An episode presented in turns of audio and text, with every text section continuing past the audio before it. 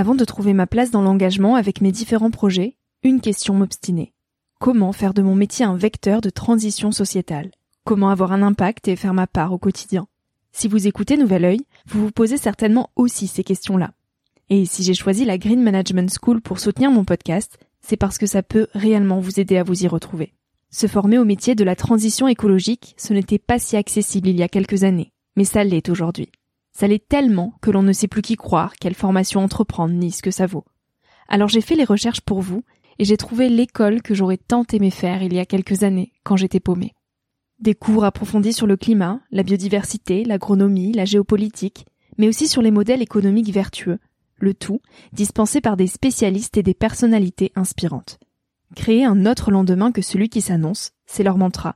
Et derrière cette idée, la mission de Green Management School est de former de nouveaux managers capables de transformer les entreprises et les organisations de l'intérieur. Toutes les informations sont en description. Merci à Green Management School de croire en nouvel œil en soutenant cette saison de podcast. Tout de suite, place à un nouvel épisode. Salut à tous, je suis Victoria Guillaumont, j'ai 21 ans et je vous souhaite la bienvenue sur Nouvel Oeil. J'avais envie de partager quelques prises de recul à un âge où l'on se cherche, où l'on construit son chemin, dans un monde de plus en plus incertain. Un monde où les réseaux sociaux sont omniprésents, où les informations viennent dans tous les sens, et où trouver sa place est souvent une belle épreuve du combattant. Alors je pars à la rencontre de personnalités et de personnes inspirantes qui se sont posées il y a quelques années les questions que l'on se pose aujourd'hui. Ces personnes qui, de près ou de loin, ont rêvé, ont osé, ont expérimenté et qui ont de jolis messages à nous transmettre pour nous aider à avancer d'un pied plus sûr dans la vie. Parce que tous, on a besoin de conseils, d'inspiration et de vagues d'espoir auxquelles se raccrocher. Alors le temps d'une trentaine de minutes, je vous invite à emprunter un nouvel œil pour regarder le monde sous un autre angle. Pour vous recentrer sur ce qui est essentiel et sur qui vous êtes, pour vous aider à trouver votre chemin et surtout à oser.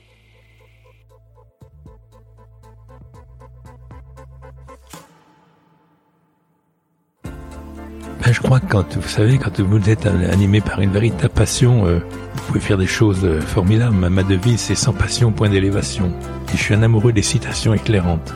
Il faut expliquer aux jeunes que la raison la plus motivante de travailler se trouve dans le plaisir qu'on y prend, dans le plaisir du résultat atteint et dans la connaissance de la valeur de ce résultat pour la communauté. Et j'ai beaucoup beaucoup de citations qui sont très ce qu'on appelle les citations éclairantes il suffit d'aller euh, sur Internet, on, apprend beaucoup à travers les citations. C'est Winston Churchill qui disait ça, que les citations sont très éclairantes et il faut les en prendre connaissance. Et là, j'ai fait dans le parc, dans le grand parc qui est tout près du restaurant, dans le village, j'ai fait le jardin des pensées. Parce que cultiver l'esprit, c'est donner aux mots la, la même saveur que l'aimer.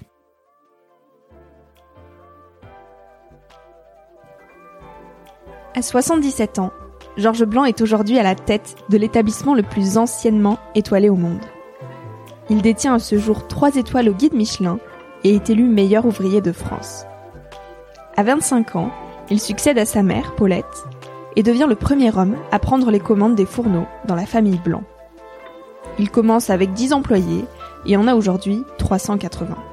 Une envolée qu'il doit à sa profonde passion pour la cuisine, à ses ambitions et à ses perpétuelles remises en question. Avec une humanité poignante, Georges Blanc nous confie dans cet épisode son enfance, ses traits de personnalité, ses habitudes et sa vie. Il nous parle de cuisine avec beaucoup de philosophie, d'art de vivre à la française et de la manière dont a évolué sa façon de travailler après 52 ans de métier. Pour Georges Blanc, cultiver l'esprit, c'est donner aux mots la même saveur que les mets. Je vous laisse avec ces jolies paroles et vous souhaite une très belle écoute. Bonjour Monsieur Blanc, merci de m'accueillir aujourd'hui dans votre charmant restaurant. Bienvenue à Bonnard. Merci. Euh, vous êtes chef étoilé élu meilleur ouvrier de France. Comment vous, vous souhaitez vous décrire aujourd'hui? Alors je suis un homme passionné par sa vie professionnelle, j'ai largement dépassé l'âge de la retraite et j'ai envie de continuer parce que je pense que c'est une chance dans la vie s'adressant aux jeunes, c'est un petit peu ce que je recommande, c'est cette capacité de réaliser qu'on peut s'épanouir dans le métier qu'on a choisi. Celui qui subit sa vie professionnelle, c'est long, une vie professionnelle, il va souffrir toute sa vie et il sera généralement doublé par tous ceux qui sont animés par la passion, l'envie de, conquérir, l'envie d'avancer, l'envie de d'être devant, l'envie de s'épanouir dans le métier qu'ils ont choisi. Euh, est-ce que vous pouvez nous parler de votre enfance, de votre euh, éducation et de l'environnement culinaire dans lequel vous avez grandi Alors là, vous voyez, la, la pièce où nous sommes, c'est mon bureau aujourd'hui, mais c'était la cuisine de ma mère, de ma grand-mère, de mes arrière-grands-parents, puisque la maison va bientôt fêter ses 150 ans.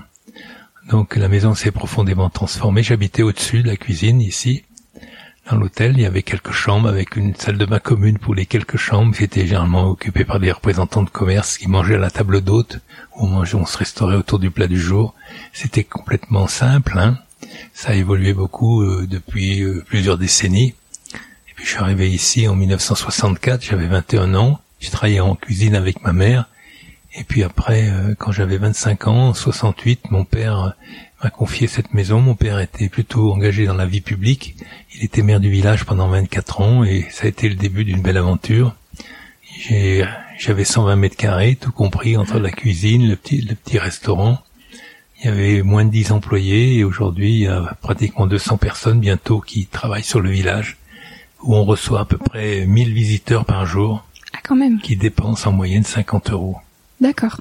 Ok. Et si je me suis bien renseignée, vous n'aviez à cette époque, donc quand vous étiez petit, pas d'ambition particulière pour le métier de cuisinier?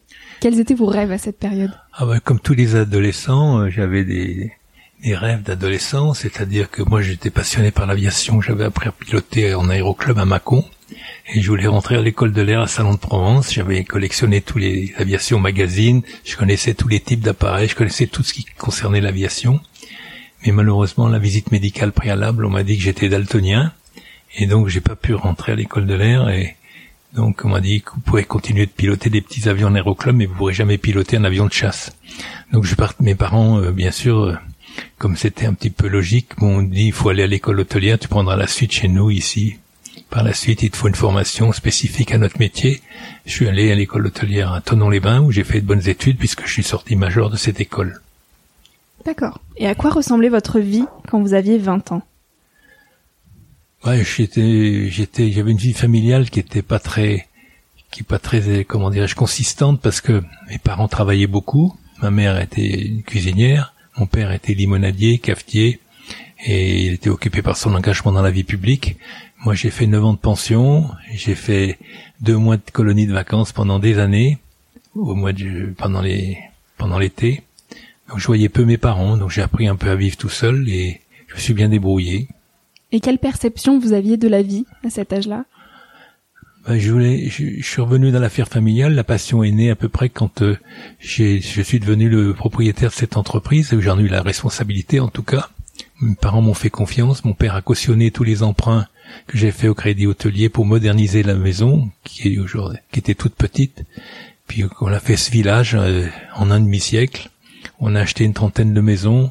Ça s'est né d'une rencontre avec un, le père de l'esthétique industrielle était un vieux monsieur qui s'appelait Raymond Loewy, qui était né avant le siècle dernier et qui avait fait la guerre de 14 et qui avait fait, euh, qui a fait comprendre que la laideur se vend mal, donc il, m'a fait comprendre qu'un restaurant ça devait être beau, le rêve commence dans l'assiette, mais c'est la table, c'est le restaurant, c'est l'établissement et c'est tout ce qui est autour. C'est pour ça qu'on a fait ce village pour protéger un petit peu cet art de vivre et avoir un lieu qui, qui comment dire, offre une harmonie une totale harmonie où vraiment c'est voué à l'art de vivre. Il n'y a pas d'endroit qui parasite l'environnement de, de ce, lieu, voué à l'art de vivre.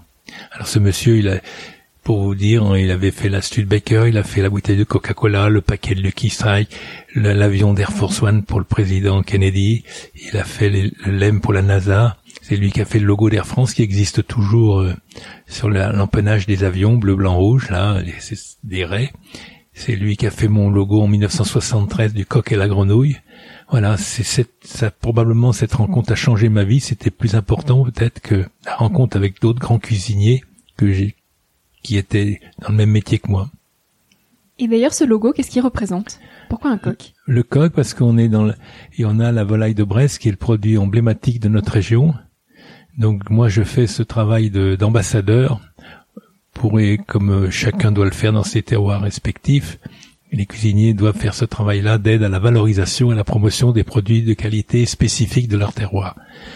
Alors la volaille de Bresse bénéficie du top du top dans les signes de qualité puisqu'elle a l'appellation d'origine contrôlée depuis plus de 60 ans. Maintenant c'est l'appellation d'origine protégée. Et cette interprofession officielle qui est nommée par élection avec le suivi sur le plan pénal parce que c'est sérieux une, appellation d'origine contrôlée ça doit être respecté il y a des règles très précises on doit s'y conformer. Je suis toujours le président de cette association depuis 1986 je suis rentré au comité en 1976 donc je dois être, avoir largement euh, je dois approcher les quinzaines de mandats donc votre passion pour la cuisine, en fait, elle est arrivée au moment où on vous a euh, donné. Alors elle est arrivée au moment où on a ma passion pour la cuisine, elle est arrivée au moment où on a commencé à parler de la nouvelle cuisine avec euh, Christian Millot et Henri Gaud, le guide Gaud C'était voilà, c'était une cuisine qui laissait plus de place à comment dirais-je à l'expression personnelle, à la sensibilité du cuisinier donc une cuisine plus créative, et puis on sortait un peu de la cuisine classique, traditionnelle, où on reproduisait des recettes euh, un peu éculées qui dataient de, de longtemps. Voilà, c'était donc j'ai amené un peu de fraîcheur et de, de renouvellement dans l'offre culinaire, alors qu'ici j'avais hérité d'un répertoire euh, des mères cuisinières qui était un peu figé, immuable, mm. avec euh, les produits spécifiques de la région, comme les cuisses de grenouille, les écrevisses, les escargots, les quenelles de brochet, etc. La volaille de Brest, bien sûr. Et une journée typique de Monsieur Blanc, à quoi elle ressemble? Ah, vous savez, moi je, me lève tôt, je suis la France qui se lève tôt, donc je suis là généralement avant 7 heures, je vais au petit déjeuner, je fais la lecture de la presse, je suis je, je, regarde la télévision pour devant dans la salle des petits déjeuners, les premières informations, après je vais au courrier, et puis la journée commence avec des rendez-vous. Et puis, vous voyez, c'est mon planning. Ça, j'ai plein de choses à faire. Ça, c'est prêt pour vendredi, pour samedi, dimanche, etc. Je suis très méthodique et très organisé. Je pense que c'est indispensable quand on gère euh, un équipage de près de 400 personnes sur différents sites. Il y a une quinzaine de sites où, où je suis pas présent parce que, si vous voulez, le restaurant trois fois étoilé, prend ces 95% de mon engagement personnel, même si ça représente que simplement les deux tiers de, de l'activité. Alors dites-moi si je me trompe, mais euh, il me semble que ça fait 52 ans que vous cuisinez à la Maison Blanc. Voilà, je suis le chef d'orchestre et le compositeur, et c'est moi qui écris la musique des et qui travaille en très étroite association avec mon fils aîné et puis tous les, les chefs des différents chefs, y compris dans la pâtisserie.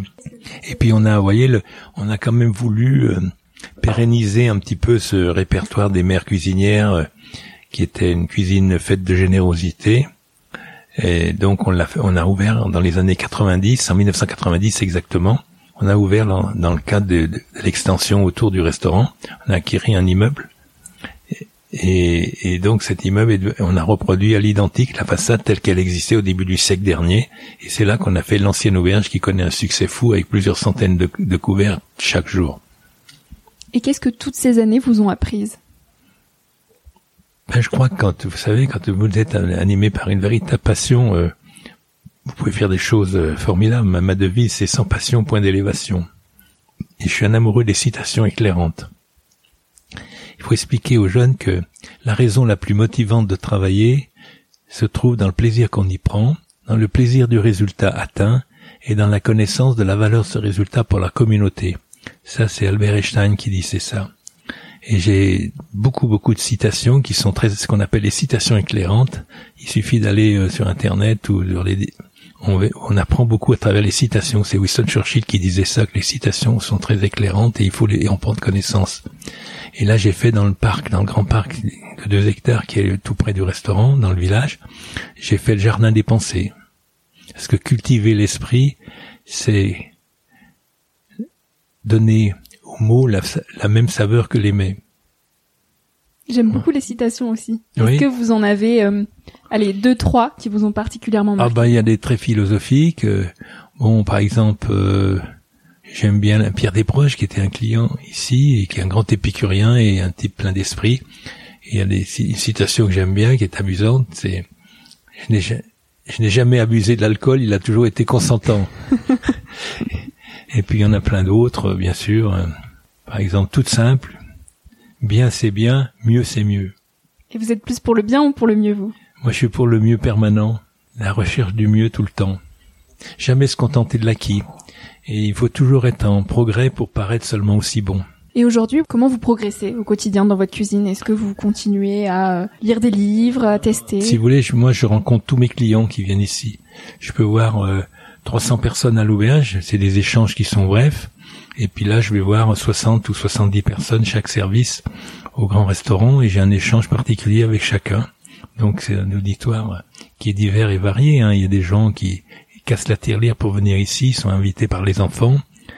D'autres, c'est des touristes étrangers qui viennent voir ce que c'est un trois étoiles français dans sa diversité. Donc, ils me posent beaucoup de questions sur euh, la cuisine, bien sûr, qui dégustent, ils veulent découvrir, ils veulent savoir comment c'est fait, sur l'histoire de la maison, sur euh, plein de choses diverses et variées, y compris sur ce qui va se passer après moi, puisque je suis déjà d'un âge respectable. Ça, c'est la question récurrente et un peu dérangeante. J'avais prévu de vous la poser. Alors là, je réponds toujours de la même manière. Je botte un peu en touche. Alors quand on me dit ça, bien sûr, j'ai des fils, mais peut-être mon fils sera à la retraite avant moi, puisque je suis en pleine forme pour continuer. J'ai pas l'envie de m'arrêter. Donc je dis que j'avais un compagnon de route qui s'appelait Paul Bocuse et qui nous a quittés il y a trois ans et on avait 17 ans d'écart. Alors ça me laisse un petit peu le, le temps de me retourner. C'est sûr. Quelle place le progrès a pris dans votre cuisine? En quoi votre euh, manière de travailler a évolué?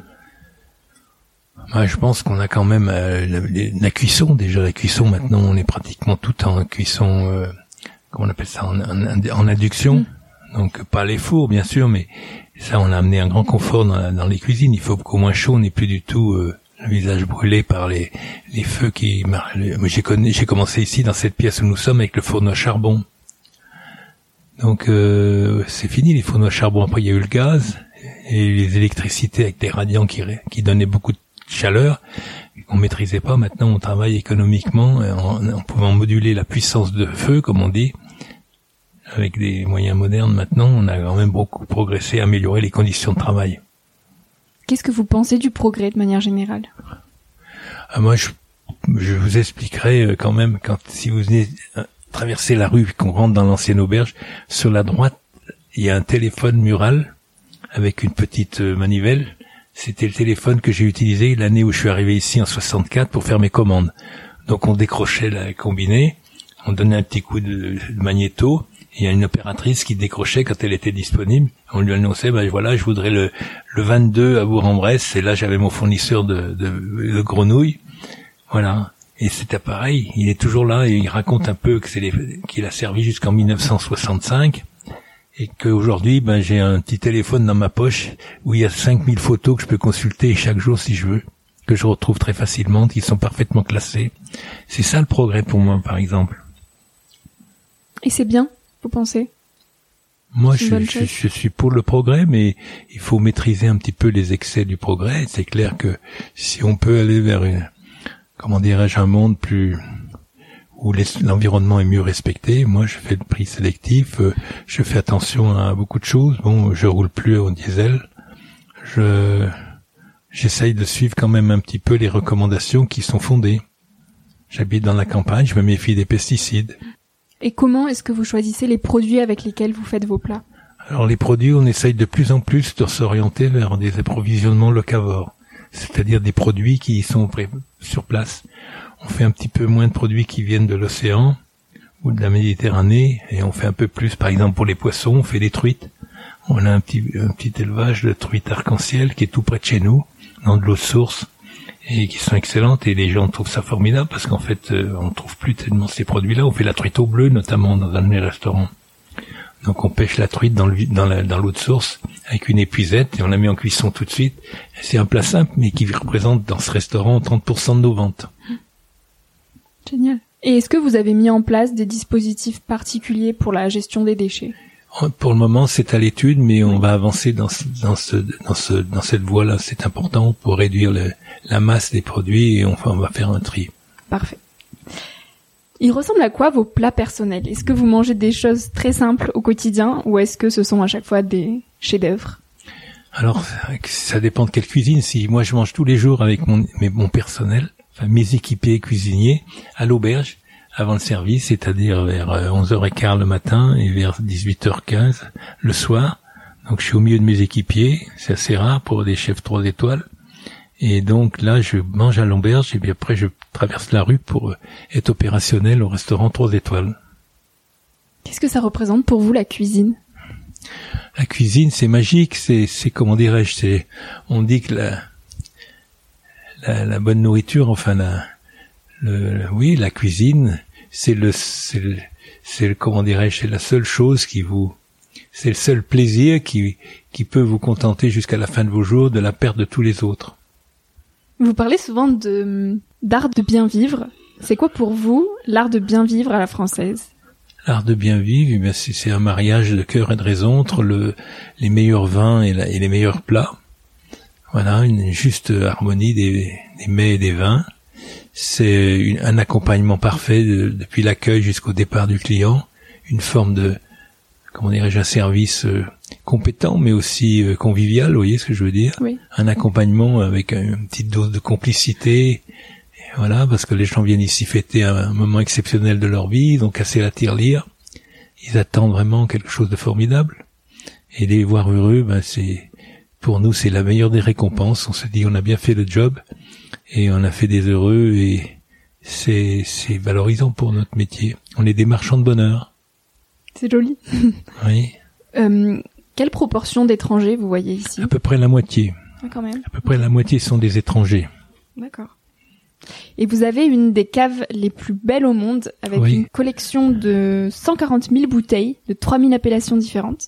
Quand est-ce que vous avez commencé à faire cette euh, chasse au trésor chez les viticulteurs? Alors ça c'est une bonne question. Alors je suis allé en Bourgogne, j'allais, on partait en Bourgogne pour trois quatre jours, et on faisait une dizaine de caves chaque jour. On commençait tôt le matin jusqu'en fin d'après-midi. Ah, C'était, je sais pas si on pourrait le faire maintenant. D'ailleurs, on dormait en Bourgogne et j'ai construit une cave. hein, Il y avait pratiquement pas grand-chose. hein. On- Moi, j'ai connu l'époque où on allait chercher une bonbonne de, de Beaujolais, on la mettait en bouteille dans la cave.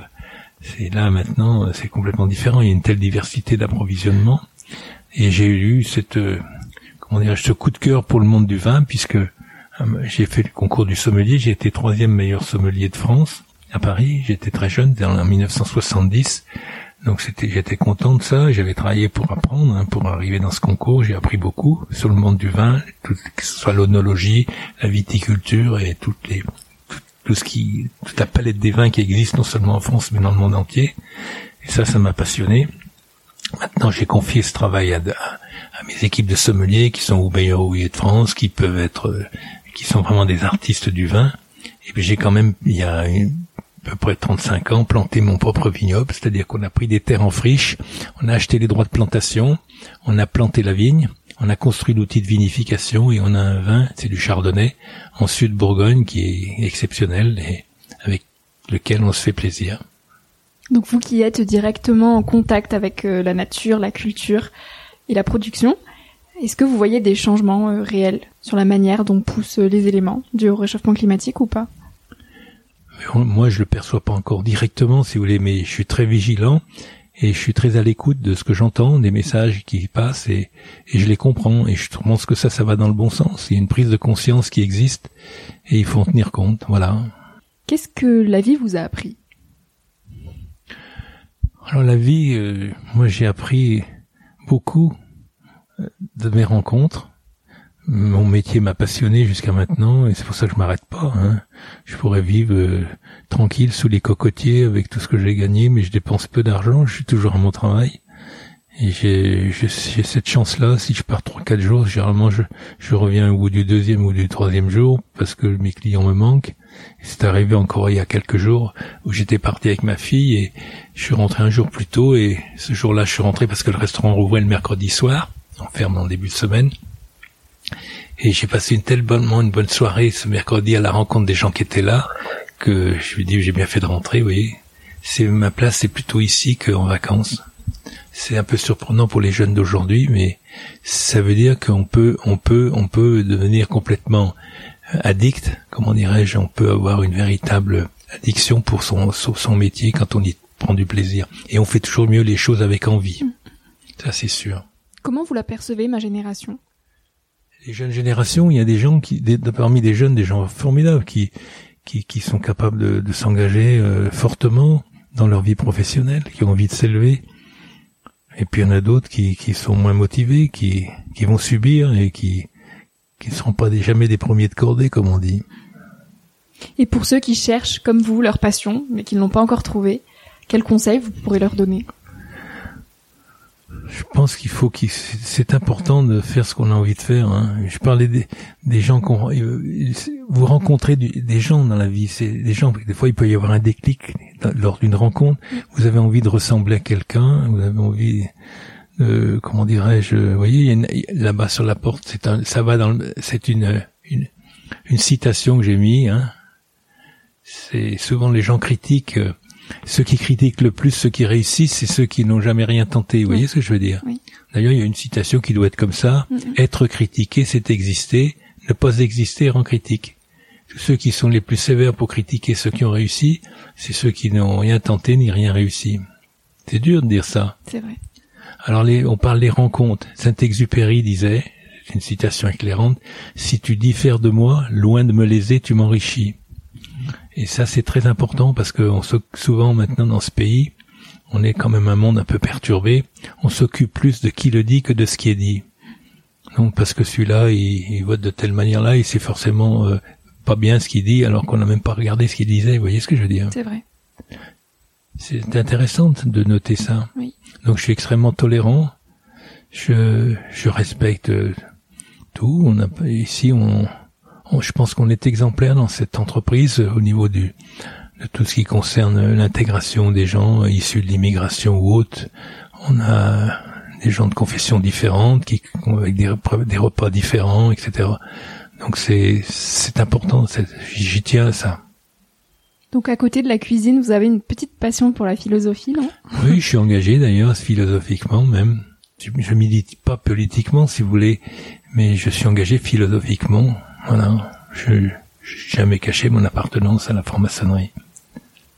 Et vous avez d'autres passions pour le sport ou autre? Oui, le sport, bien sûr, le football. J'ai beaucoup joué au football. J'ai beaucoup joué, mais c'était une passion rentrée parce que mon père m'a dit ben, le dimanche c'est le jour où il y a le plus de travail, tu vas pas aller faire des matchs.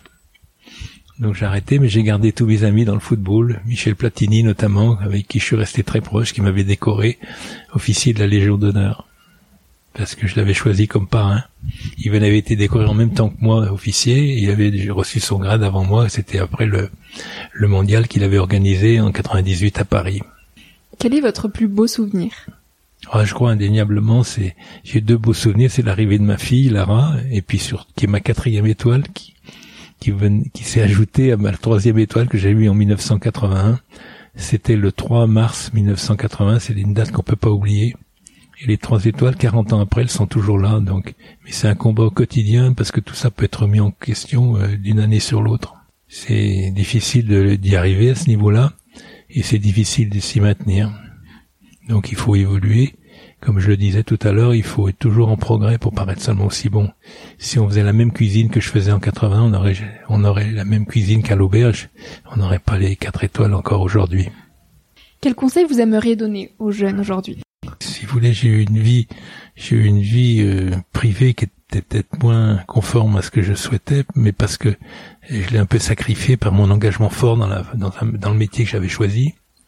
Peut-être pas choisi au départ, parce que moi je voulais, je voulais rentrer dans la, dans l'armée de l'air. J'ai pas pu faire ce métier-là, mais j'ai gardé mes contacts avec l'aviation puisque je suis euh, consultant de Singapore Airlines depuis plus de 20 ans. Et puis, donc, je me rends en Asie souvent et je leur donne des conseils pour tout ce qui est in-flight services. Et puis, j'ai fait mon service militaire au milieu des avions parce que pendant 18 mois, j'étais sur le porte-avions Foch et Clémenceau au service de l'amiral Vedel comme cuisinier. Alors, si je devais donner un conseil aux jeunes, il faut qu'ils fassent ce qu'ils ont envie de faire et, qu'ils le fassent avec enthousiasme et animés par une vraie passion. Si, je pense que s'ils subissent une vie professionnelle, ils, ils seront pas heureux, c'est long. Et donc il faut vraiment qu'ils trouvent leur voie. Il y a quelque chose qu'ils ont envie de faire. Bon, il faut bien sûr que ce soit dans un secteur euh, d'avenir, un secteur prometteur, mais on peut, chacun peut trouver sa place si c'est la bonne place. Dernière petite question. Pour vous, c'est quoi réussir sa vie? Réussir sa vie, c'est c'est se sentir bien dans sa peau, c'est le matin quand on se lève dire je vais faire je vais vivre une belle journée, euh, il va se passer plein de choses, je vais faire des belles rencontres, je vais rendre les gens heureux. C'est ça. C'est c'est la satisfaction de d'un devoir accompli, mais qui est pas un devoir forcé, qui est un devoir de plaisir. Sur une échelle de 1 à 10, à où vous placeriez le curseur de votre bonheur? Moi, je dirais 8 et demi. C'est génial. c'est fantastique comme note. Oui. Disons que les, les- ce qui fait monter un peu le, les points, c'est le fait que j'ai vraiment connu dans ma vie professionnelle une certaine reconnaissance, les trois, les quatre, les trois étoiles, meilleur ouvrier de France, et puis, comment dirais-je, une bonne réussite aussi, euh, comment dirais la pérennité de l'affaire familiale qui va fêter ses 150 ans. Je l'ai vraiment boosté puisqu'il y avait moins de 10 employés aujourd'hui, presque 380 personnes qui travaillent dans le groupe. Et c'est un groupe prospère, donc ça c'est, ça rentre aussi dans le, la satisfaction d'avoir bien fait le boulot. Et alors, qu'est-ce qui vous fait pas donner 10 sur 10 Peut-être ma vie personnelle. Je dis pas que c'est un échec, si vous voulez. Ma fille, euh, ma fille est formidable. Elle veut être comédienne, mais je dis mais elle a, elle a 13 ans, elle veut être comédienne, mais je dis mais t'es déjà une grande comédienne. elle aime la vie, elle aime les, elle aime le luxe, elle aime, elle est pleine d'esprit, elle est pleine de- d'énergie. Je pense qu'elle apporte beaucoup dans ma satisfaction, le parcours accompli, si vous voulez. Fantastique. Merci beaucoup, monsieur Blanc. Merci à toi d'avoir écouté l'épisode jusqu'ici. J'espère qu'il t'a inspiré, rassuré, questionné ou fait rêver d'une manière ou d'une autre. Pour suivre les aventures du podcast, je t'invite à t'abonner pour être informé dès qu'un nouvel épisode sort. Tu peux aussi me retrouver sur Instagram avec le nom du podcast. N'hésite pas à m'écrire si tu veux me faire part de tes retours, de tes impressions et de tes conseils. J'y répondrai avec grand plaisir. Aussi, si tu as aimé l'épisode et que tu souhaites m'encourager dans l'aventure, tu peux me mettre une petite note et un commentaire sur Apple Podcast. C'est un peu le truc chiant qu'on se dit qu'on ira faire plus tard, mais ça prend vraiment deux minutes et ça m'aide beaucoup beaucoup. Je te dis à très bientôt pour un tout nouvel épisode. En attendant, savoure la vie comme il se doit et fais des choses folles.